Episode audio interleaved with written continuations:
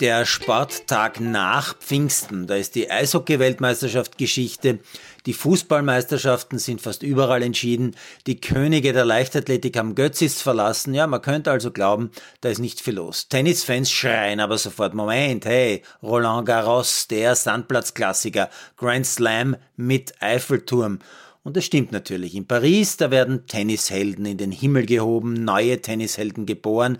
Es spielen sich quasi Tennisdramen ab und so weiter und so fort. Wobei ich beim Wort Drama oder dramatisch sehr vorsichtig bin im Sport, denn dramatisch sind eigentlich ganz selten Situationen im Sport.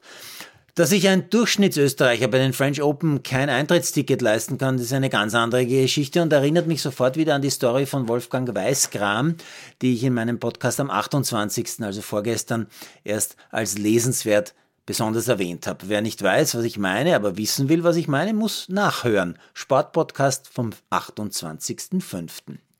Jetzt aber zurück zum Tennis. Ich hatte heute zwei Tennis-Highlights. Einmal Damen, einmal Herren. Damen, eh klar, Julia Grabherr. Sie hat es tatsächlich endlich geschafft. Sie hat die erste Runde eines Majors überstanden, hat die Niederländerin Russ sogar souverän mit 6-2 und 6-3 geschlagen. Ganz starker Auftritt, ganz tolles Tennis.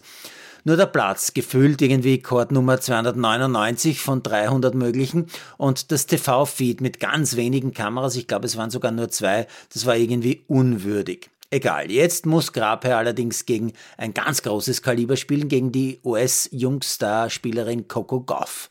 Die ist als Nummer 6 gesetzt, hat allerdings heute auch gegen die Spanierin Masarova zumindest den ersten Satz abgegeben, danach aber glatt 6-1 und 6-3 gespielt. Das Duell Grabherr-Goff findet jedenfalls am Donnerstag statt. Ich freue mich schon. Bei den Männern spielt Sebastian Ofner am Mittwoch nach elf gegen Korda und heute habe ich am Nachmittag einen anderen Außenseiter gefunden, mit dem ich so richtig mitfiebern konnte. Der Brasilianer mit dem Namen Thiago Seibouchwitsch, glaube ich, so ähnlich spricht man das aus. Mein Portugiesisch, ich weiß, das ist erbärmlich. Also der 23-jährige Brasilianer äh, der noch nie in der Hauptrunde eines Majors war, gewinnt gegen den Russen Medvedev nach 4 Stunden und 15 Minuten. Die Nummer 172 der Welt haut also die Nummer 2 der Welt aus dem wichtigsten Sandplatzturnier des Jahres, womit wir wieder bei den Tennishelden sind, die entweder geboren oder in den Himmel gehoben werden. Und vielleicht wurde Sejbojic Vilc ein neuer Star geboren und Medvedev muss in die Tennishölle. Man weiß es nicht.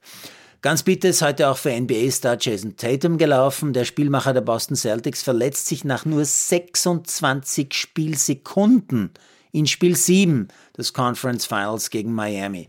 Tatum verknöchelt ganz brutal, spielt zwar weiter, hat aber ganz offensichtlich ziemliche Schmerzen und macht dann auch nur 14 Punkte. Im Schnitt hatte Tatum in den Playoffs bisher fast 30 Punkte pro Spiel gemacht.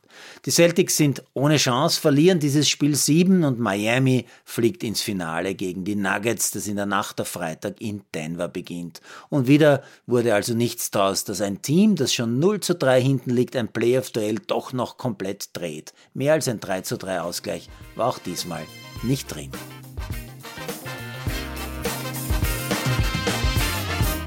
Produziert von Malderino Chiesens.